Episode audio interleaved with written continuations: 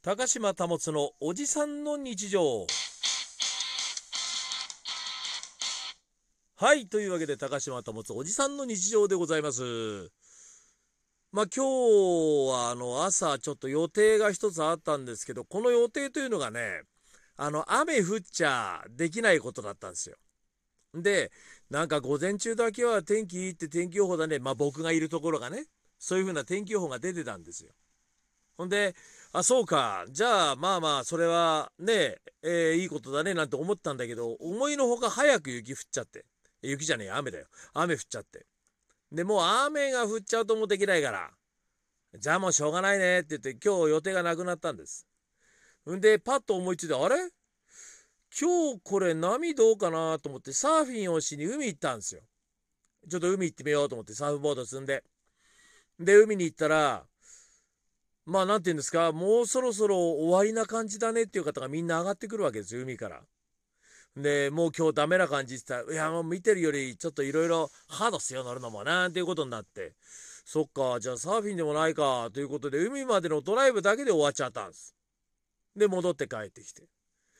でうちでそっか急にやることなくなるっつうのもあれだななんかこうやること作んなきゃいけないかななんて思いながら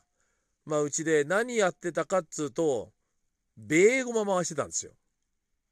ベーゴマ分かります？あの鉄でできたさ六角形とかあの八角形とかあるあの紐回してコマにピュッと回すやつねコマねあの紐であれやってたんですよこれ実はね先日ねそのフェイスブックであの友達だった人が「これいる?」って話になって「おおいるいるいる」みたいな感じであのベーゴマちょっとね最近昭和のおもちゃにも凝ってるんで「これいいね」なんつってさでもらいに行ったわけで箱3つ写ってたからまあ10個ぐらいくれんだろうなと思ったら箱1個くれちゃってさもう50個ぐらい入ってるわけですよ。いやこれはなんかあれだねお得だねなんて思いながらもあの最近はそのそうだこれはやっぱりそれぞれのねベーゴマにも性格があるだろうと。でまあそのベーゴマを安定して回るやつちょっとあの安定感はないけど最後はその安定感が出るやつ。最初は安定してるんだけどだんだんこの安定感がなくなってくるやつとかいろいろ種類があるわけ。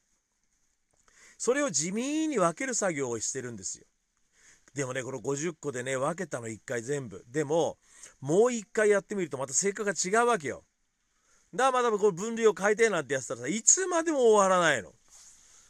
でもいいねあの自分の手加減っていうか自分のいろんな加減によってこの変えられる遊びってのはいいやね。あの何かのボタンでプシューで終わるようなもんじゃなくってさこの自分の力加減とか自分のその紐の巻き方とかそういうのでいろんなものが変わってくる遊びってのはやっぱいいですよ。ちょっと人間的で。ええ。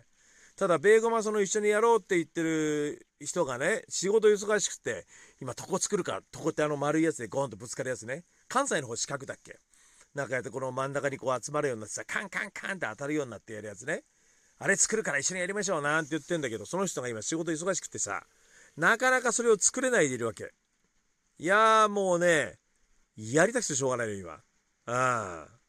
どうですか？今聞いてる方特に若い方なんてベーゴマなんてなんじゃそれでしょ？ええ。これは楽しい遊びですから近くにもしあの50代以上の方さそれでも60代近い方かな